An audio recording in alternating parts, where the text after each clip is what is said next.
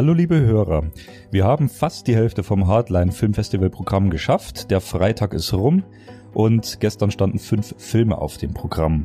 Äh, für die 14 Uhr Schiene Bio, de la Rosa, Bio La Rosa äh, haben wir Gastsprecher von Viva la Movilusion, die für uns ein ähm, Review einsprechen werden, das ihr demnächst hören werdet. Dann kam äh, von Simeon Halligan das Director Spotlight White Settlers, der zweite Film, und der neue Film von Chad Archibald, I'll Take Your Dad. Ich übergebe an Max, der ein bisschen weiter die Titel ausführen wird. Äh, es war ein gut besuchtes Kino, kurz zu sagen, gestern wieder. Auch die Nachmittagsfilme waren sehr gut besucht. Und äh, alles in allem ist das Festival wieder sehr erfolgreich weitergelaufen. Max. Genau. Ich schließe mal noch kurz an, den White Settlers, da brauchen wir jetzt gar nicht viel zu sagen, weil in dem Moment, wo wir das hier schon einsprechen, ist unser kleiner Übersichtspot Podcast zu dem Director Spotlight für Simeon Halligan schon draußen, wo wir auch dann etwas intensiver auf diesen eingehen. Das, Stefan sagt dann noch was zu I'll Take Your Dad. Dann haben wir noch gesehen das Tageshighlight, denke ich, kann man ohne Umschweife sagen, Tigers are not afraid. Und dann noch die etwas kräftigere Schiene, dann abends 23 Uhr framed, bevor es dann zur üblichen und liebgewonnenen Aftershow-Party ging. Das war das Programm wie du schon sagtest, gut besucht, auch am zweiten Tag. Vor allen Dingen, was spannend war, auf der Bio La Rossa hatte Freitag 14 Uhr, wo ja, denke ich, noch viele Leute arbeiten sind, mindestens 80 Plätze, was doch schon im positiven Sinne sehr, sehr doll überrascht hat. Ähm, wir steigen bei I Take Your Dad ein, den haben Benedikt und Stefan geguckt. Was habt ihr gesehen, vor allen Dingen auch verglichen mit dem, was du, Stefan, voriges Jahr vom Chad Archibald gesehen hast? Ja, also ein handwerklich wieder äh, mehr als solider Film. Man kann schon sagen, bisher Archibalds bestes Werk, äh, der vor allem trumpft durch die Darsteller. Wir haben also äh, Hauptdarsteller, einen Vater und seine Tochter, die in einem verlassenen Haus wohnen, also in einem entlegenen Haus und er den Beruf des Körperzersetzers ähm, unfreiwillig äh, annimmt für die Gangstergemeinde. Also da werden immer wieder Leichen vom Haus abgekarrt und weil man weiß, dass er sich mit Lauge und Säure so gut auskennt, kriegt er immer schöne Päckchen Geld, die er für seine späteren äh, Ziele äh, sparen kann und muss dann aber diese Leichen ins Nirgendwo auflösen. Aus dieser Rolle kommt er nicht mehr raus.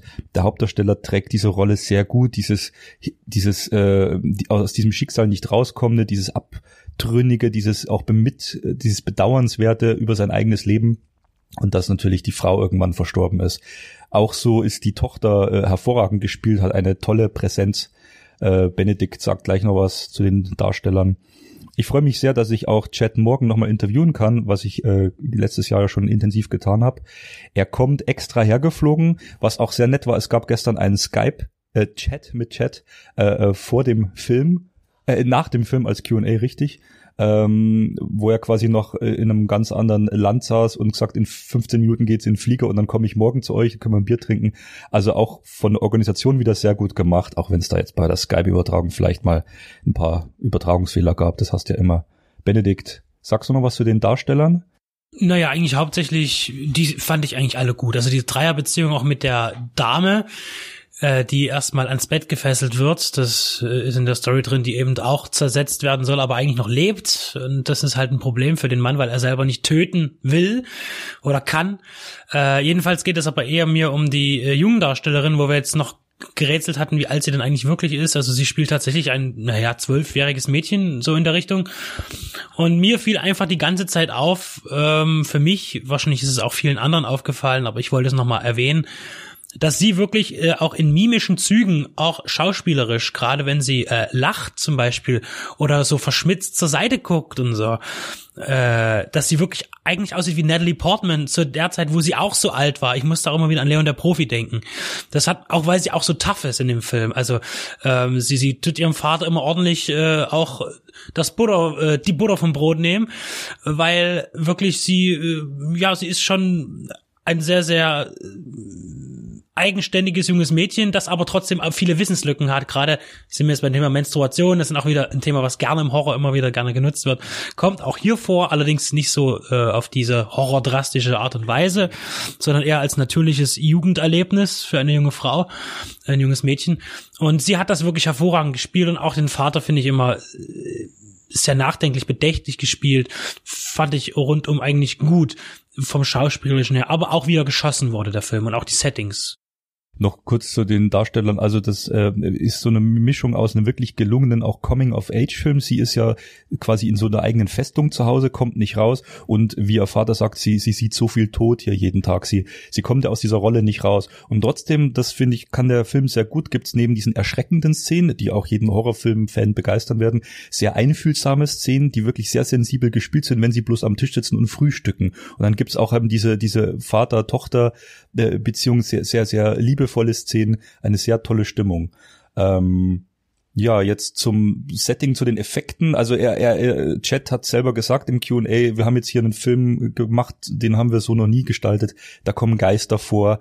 Äh, er, er geht schon nochmal einen Schritt weiter. Also er hat auch eine mystische Komponente noch. Es ist also nicht ein Film, der auf Realitäten, möglichen Realitäten beruht, sondern eben auch ein mystisches Element hat. Ja, mystisches Element ist ein ganz gutes äh, Stichwort für den nächsten Film, den wir gesehen haben, nämlich den Tigers Are Not Afraid, eine mexikanische Produktion, die in einem sehr ärmlichen Milieu spielt, nämlich äh, auf der Straße, wo eine Gruppe von Kindern zu überleben versucht. Das ist spannenderweise von der Darstellung her sehr wie ein Abenteuer aussehend, weil die haben da Fernseher, die haben da ihre Burg auf alten verlassenen Bauruinen.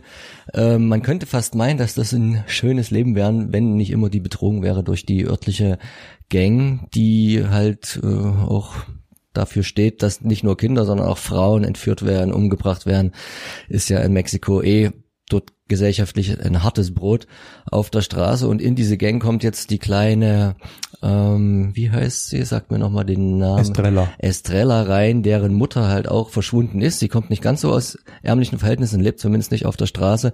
Die Mutter ist aber weg. Man erfährt dann auch wohin und dass sie auch diesen Weg dieser Gang gegangen ist und ähm, Dort setzt auch schon ein bisschen die übernatürliche Komponente ein, à la Pans Labyrinth, dass sie sich halt auch durch die grausame Realität so ein bisschen äh, wegwünscht. Und dann fängt das Fantastische an. Eine Lehrerin gibt ihr bei so einem Shooting, was in der Schule stattfindet, man sieht das gar nicht groß, ist aber sehr gut dargestellt, ähm, drei, drei Wünsche, drei Wünschhölzer oder drei Papiere. Und dort setzt sie diese dann halt auch ein und löst so ein bisschen Wishmaster-mäßig äh, Sachen aus, die halt eigentlich nicht so gedacht waren. Und dann entspinnt da so ein, ein sehr spannender Mix aus Fantastik und trauriger Realität. Also wirklich ein hervorragender Film, möchte direkt einhaken, genau, also mit diesem Shooting nochmal, also wirklich im, im brutalsten Sinne, kein Star-Shooting, sondern da wird draußen geschossen und, und die Fenster klirren und es ist ein Attentat auf die Schule und alle werfen sich zu Boden. Und äh, das ist auch so eine Stelle, wo man, wo man so im Film drin ist, wie der eigentlich funktioniert, wo der Film auch zeigt, was er ist. Äh, ganz viel Handkamera, den ganzen Filmen durch habe ich das beobachtet, nicht zu nervig, nicht zu wackelig, aber immer so, dass du denkst, du bist mitten auf der Straße, mitten in den Häusern zwischen den Gassen der Film zeigt einen sehr, ist ein sehr guter Milieufilm erstmal. Äh, ständig äh, siehst du die Ghettos, ähm, dann die selbstgebaute Behausung der Kinder. Also der Film handelt ja erstmal von Waisenkindern. Diese Schrift am Anfang, es gibt 160.000 tote Kinder oder ungeschätzt mehr, man weiß es nicht, im, im mexikanischen Drogenkrieg. Also sie äh, zeigt erstmal was ist das für eine Welt? Und in dieser Welt, wie die Kinder, die weißen Kinder für sich selber ihre Regeln aufstellen. Dazu gehört auch, dass äh, kleine Kinder schon lernen, mit der Waffe umzugehen, selber sich wie Gangster zu verhalten, nur um ihr Leben zu schützen. Und äh, was mir besonders gut gefallen hat, dieser übernatürliche, diese Effekte, wo auch diese Blutspur, wie man das am Ende von Pans Labyrinth sieht, wie in so einem Art äh, Muster über, über die Oberfläche fährt, äh, die verfolgt sie äh, im, im Sinne ihrer, ihrer geisterhaften Mutter, die sich an ihrem Mörder rächen will. Und wie diese Effekte in diese, in diese, in diese natürliche Optik, also in diese authentische Ästhetik mit integriert sind. Das wirkt nicht aufgesetzt, sondern das wirkt so, wie, wie beides so selbstverständlich miteinander ver, ver, vermischt ist, fand ich großartig. Du sagtest gerade schon sie. Sie ist äh, Isa Lopez, äh, die Regisseurin des Films, die äh, mit diesem Beitrag, äh, der vermutlich der international bislang beachtetste von ihr ist, äh, weil sie ist auch schon eine Weile im Geschäft, äh, ist hervorgesprungen oder hervorgehoben worden durch äh, Guillermo del Toro, der den Film äh, herausragend findet und ihn auch in seine sämtlichen Top Ten Listen eingefügt hat und eben auch mit ihr wohl jetzt äh, ein weiteres Zusammenarbeit, also nicht weiteres, sie haben noch nicht zusammengearbeitet, ein, ein, eine Zusammenarbeit anstreben äh, und äh, weil auch du Pans Labyrinth angesprochen hast, die Verbindung liegt eben hier genau da, dass der Film äh, eine ähnliche Atmosphäre und Stimmung bedient, wie wie die wie viele Filme von äh, vor allen Dingen die einfühlsameren Filme von Guillermo del Toro, nicht diese äh, eher schon auf Horror äh, bezogenen Sachen wie Blade oder Genau, da würde er, da würde er natürlich immer sagen, alle Filme von mir waren persönlich Del Toro, wir kennen ihn ja. Aber wie du sagst, es sind äh, tatsächlich äh, genau gleiche Elemente drin. Du hast die die die Fee, die Feen, die äh, die die Insekten, die rumfliegen, ähm, die als als äh, gute Geister wirken, die die Wünsche erfüllen den können. Den Tiger Teddybären da, also den Tiger. Also den Tiger Teddy. Äh, wenn man die ersten Minuten von diesem tollen Film sieht, wird klar hervorgehoben, es geht hier um Märchen, es geht um magische Kräfte, die im Märchen überdauern können. Und ich hatte letztens noch äh, dieses Interview mit Del Toro und ähm, äh, gesehen mit, mit, mit der deutschen äh, Autorin Cornelia Funke, was auch bei der Pans Labyrinth Special Edition jetzt drauf ist und was auch bei Criterion rauskam, wo sie sich dreiviertel Stunde über Märchen und über die Magie der Märchen unterhalten. Und da habe ich in dem Film schon drei wichtige Elemente gesehen. Diese drei Wünsche, äh, dies, diese Feen, und auch wieder, äh, was Del Toro immer hervorgehoben hat, ein typisch mexikanisches Märchenmotiv, dass du mit Kreide an eine Wand malst und dadurch eine, ein Portal öffnest oder mit der Kreide eine Grenze ziehst. Das kommt in dem Film auch vor. Also ganz tolle visuelle Elemente. Ich kann verstehen, warum Del Toro diesen Film so liebt. Ja, was ich auch noch dazu sagen muss zu dem Märchenelement. Es ist ein ganz wichtiger Punkt in dem Film. Es braucht's als, als Waage, um das auszuhalten, wie der Film, wenn die fantastischen Elemente rausgestrichen worden wären, wäre der einfach so knüppeldicke hart. Und das weicht das Ganze ein kleines bisschen auf. Zum anderen ist es eben auch, man kriegt das ja mit, äh, wenn man dann in die Kinderpsychologie reingeht, dass man Märchen nimmt, äh, um Eskapismus, um sich von, von Problemen abzulenken, um irgendwie eine Lösung für sich zu finden, eine Strategie, um Sachen auszuhalten. Und das, genau das ist der Punkt, den der Film halt anstrebt. Und der letzte Film des Abends, der auch äh, ab 23 Uhr sehr gut besucht war, aber auch wirklich durch ein Genre abruptes Publikum, wie uns schien.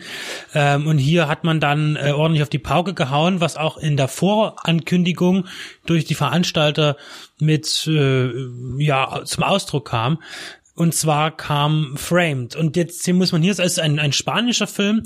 Und hier muss man sagen, auf einem Filmfestival laufen viele Filme und da dürfen dann auch mal welche dabei sein, die nicht ganz so gut sind. Zumindestens äh, wir, also geschlossen als die drei, die ihn auf jeden Fall gesehen haben, waren da ein bisschen vielleicht auch einfach nicht mehr so auf dieser Schiene des, des knallharten äh, Slasher, Splatter, Horrors, wobei er als solcher eben angekündigt wurde, aus meiner Sicht aber eben gar nicht der eigentlich ist, nicht aus technischer Sicht her, vor allen Dingen nicht. Ähm, die Handlung ist völlig irre, naja, nicht völlig irrelevant, aber man will hier wieder Medien oder oder ähm, Social Network Kritik anbringen. Das heißt, äh, die YouTube-Generation, äh, alles kann man hochladen. Wo ist die Grenze? Pornografie, Gewalt, Mord, ähm, wo ja durchaus Filter existieren äh, bei uns noch, wo solche Sachen rausgeschmissen werden, ist es in dem Fall ein eine App, die Framed heißt und wo man eigentlich alles aus seinem privaten Leben hochladen kann live und äh, auch da wird eben gemessen, wie wie viele Zuschauer jetzt gerade aktuell live bei diesem Beitrag mit am Rohr sind. Und natürlich sind, ist die Geburtstagsfeier eines kleinen Mädchens innerhalb meiner Familie eben nur mit den Familienmitgliedern, die dazu gucken, mit 21. Und wenn man aber auf dem, auf der Straße einem älteren Herrn äh, seine betrogene Ehefrau ihm mit einem Baseballschläger den Schädel wegfegt, dann gucken da natürlich dann 40.000 zu. Und in dem Fall wird einfach, ist auch ein Home Invasion Film, wird eben eine Gruppe von Party machen wollenden Jugendlichen von einer Gruppe von einer dreigliedrigen Gruppe von ja völlig durchgeknallten Idioten äh, aufgesucht und dann rabiat brutalst zur Strecke gebracht und um das live zu zeigen. Und hier ähm, hat man viel auf handgemachten Gore gesetzt. Ich jetzt könnte man wieder etwas technisch werden. Ich fand das Blut war zu dünn. Das sah halt alles so wie Himbeersaft aus. Äh, der ist schon deftig. Es gibt deftige Szenen, wo einem durchaus auch der Magen grummeln kann, wenn man mit diesem Genre nicht so vertraut ist. Aber dennoch ist der Film eben nicht so konsequent oder so zeigefrei freudig, wie er vielleicht angekündigt wird. Denn wenn zum Beispiel eben mit einer, ja, es war ein Winkelschleifer oder irgendeine kleine Kreissäge jemand in, in den Bauch oder in den Arm abgeschnitten wird, dann wird das eben nicht gezeigt, sondern nur das Resultat danach. Das heißt, dort entweder hat man aus technischen Gründen, weil man es nicht umsetzen konnte, das weggelassen, oder man hat eben doch aus anderen Gründen dort ähm, die Härte rausgenommen. Wobei die Härte durchaus im Film da ist und in anderen Szenen wiederum gezeigt wird. Da gibt es eine merkwürdige Sexszene unter Drogen, die und, und das ist auch die Frau, die sich dann selber auffrisst und so. Es ist, es hört sich jetzt auch alles total übel und krass an und das ist der Film auch. Aber er ist auch einfach nicht gut, also gemacht, finde ich. Man kann wahrscheinlich sagen, das ist so genau die, die Sorte Film. Und Stefan schüttelt mal mit dem Kopf, wenn ich jetzt lüge, mit der das Hardline wahrscheinlich so angefangen hat vor ein paar Jahren. Aber das, auch das Festival hat ja eine gewisse Entwicklung gemacht hin zu einem, weg vom, vom, vom bloßen Splatter und Hard eher auch zum, zum Dichten und Atmosphärischen und das ist jetzt halt genau in der Mitternachtsschiene noch, noch übrig geblieben für das gewisse Publikum. Und man muss, glaube ich, wirklich sagen, dass wir mit die gewesen sind, die das am kritischsten gesehen haben, wenn man so die Reaktion der anderen Zuschauer ähm, beobachtet hat. Äh, deswegen ist das für uns auch so ein bisschen ambivalent. Wir möchten trotzdem auch an dieser Stelle auf das Interview hinweisen, was wir mit den Machern rund um Regisseur Mark Martinez Jordan dann noch führen werden man kann da ja auch nochmal an die Tiefe gehen. Äh, der Film bedient sich ja auch ähm, so einiger oder er referenziert auf andere Filme hin, wo man jetzt mitgehen kann oder auch nicht oder ihn mal fragen kann, warum und ob das wirklich relevant ist. Also wir haben den relativ ambivalent gesehen. Ich weiß nicht, Tobi, wolltest du noch was sagen? Schüttelt mit dem Kopf. Ähm, ich wollte nur sagen, also das Hardline war immer, äh, hat immer versucht, verschiedene Teile zu bedienen. Natürlich hast du diese äh, Splatter-Gorehound-Schiene irgendwo drin, wo dann feierlich gematscht werden darf und abgefeiert werden darf. Und Found Footage war schon immer ein wichtiger Bestandteil, auch vom, vom Festival und vom Genre. Ähm, aber ich möchte schon betonen, dass äh, Flo und der Veranstalter von Anfang an, ich kenne das jetzt seit äh, sechs, sieben Jahren, bevor es ein Festival wurde, immer so diese, diese Waagschale versucht hat, äh, verschiedene Stimmungen und verschiedene Filme aufzugreifen, die vor allem eins sein müssen, mutig abseits des Mainstreams und die auch so ein dezent neue Horizonte aufdecken. Und da ist jetzt Framed bestimmt, äh, so wie ihr das gesehen habt, äh, nicht das Meisterwerk und der stilprägende Film. Es ist halt ein, ein Bestandteil, der nach wie vor seine Berechtigung hat und vielleicht dann der schwächere Vertreter, kann man ja sagen. Was halt spannend ist, dass es halt die schon quasi, weil du auch den Stichwort gibst, Found Footage, dass auch Found Footage so eine Evolution durchgemacht hat. Früher war halt Found Footage, man geht irgendwo hin und dann findet man eine Kamera von dem Kamerateam, was dort äh, bei Blair Witch äh, im Wald diese Hexe gesucht hat und dann sind sie verschwunden und ist nur noch das Material da. Mittlerweile durch das Internet, durch die sozialen Medien ist halt Found Footage im Hier und Jetzt und man erlebt es live mit. Das ist schon nochmal ein spannender Punkt, aber natürlich auch lange nicht von Framed jetzt erfunden. Die führen es halt nur in ihrer Drastik ein bisschen weiter over the top. Warum sie das getan haben, das werden wir sie dann gleich fragen. Danach kam noch die Party, da haben wir gar nicht mehr so viel miterlebt. Äh, Ein Satz wollte ich dazu sagen. Ich finde es immer eine gute Party, wenn man äh, wohin kommt und da kommt von Demented Ago, Daddy's Making Monsters. Das habe ich noch nie so in der Disco gehört. Äh, als Psycho Billy Fan weiß ich das aber sehr zu schätzen. Auf jeden Fall ist die kleine, aber sehr feine Kinokneipe aus, ja, kann man sagen, allen Nähten geplatzt. Es war ordentlich besucht. Und weil sie eben aus allen Nähten platzte, sind wir auch rausgeplatzt irgendwann und haben den Heimweg angetreten, weil wir auch heute wieder zum Zeitpunkt der Aufzeichnung, heute ist ja Interviewtag, fit sein müssen. Und deswegen schließen wir jetzt, weil wir auch bald los müssen, um, um, um euch erstens Interviews zu präsentieren in den nächsten Wochen dann und aber auch morgen natürlich wieder das Programm des heutigen Tages nacherzählen dürfen.